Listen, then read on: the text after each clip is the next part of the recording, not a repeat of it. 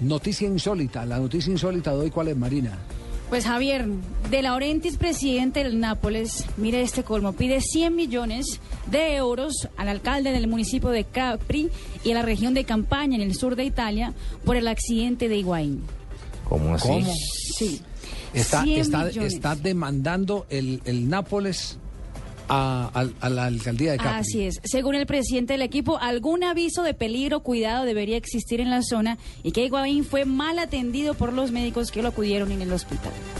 100 millones de euros. Eh, como dice el dicho, ¿qué culpa tiene las tacas si el sapo salta y se ensarta? Sarta. Sí, señor. ¿Cierto? Claro. Es que quién, ¿Qué quién- culpa tiene las tacas? quién ¿Qué le culpa dijo? tiene la piedra? eh, Exacto. si, si el que saltó fue eh, el Pipa Higuaín ¿Quién le en un dijo a acto de Higuaín irresponsabilidad. Que se pusiera de paticontento. Sí, no, no, no. Entonces, ya- esto se llama el mundo Al revés. al revés. Sí, recordemos que tiene 10 puntos de sutura en el rostro y las fotos son bastante dicientes Sí. porque es abajo de la mandíbula y hacia uno de los hacia uno de sus costados de la cara, de uno de los cachetes.